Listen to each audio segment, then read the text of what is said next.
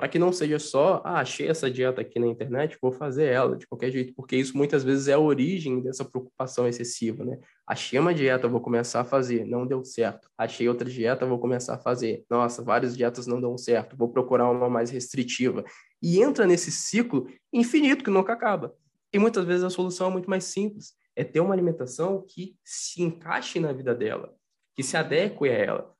Muitas vezes em nutrição a gente fala sobre equilíbrio, né? E uma, uma das pautas muito comuns é o equilíbrio calórico, natural, né? Para qualquer pessoa, por exemplo, perder peso, ela tem que ter um equilíbrio calórico correto, tem que fazer um déficit calórico. Mas tem outro equilíbrio que é tão fundamental quanto, que é o equilíbrio da, de que a dieta seja algo que se encaixe na vida da pessoa.